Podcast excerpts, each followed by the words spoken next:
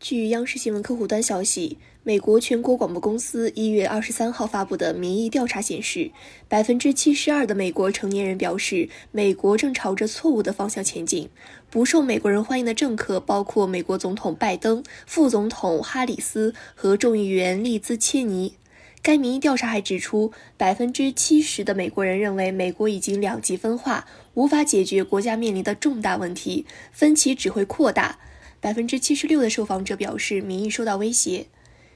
与此同时，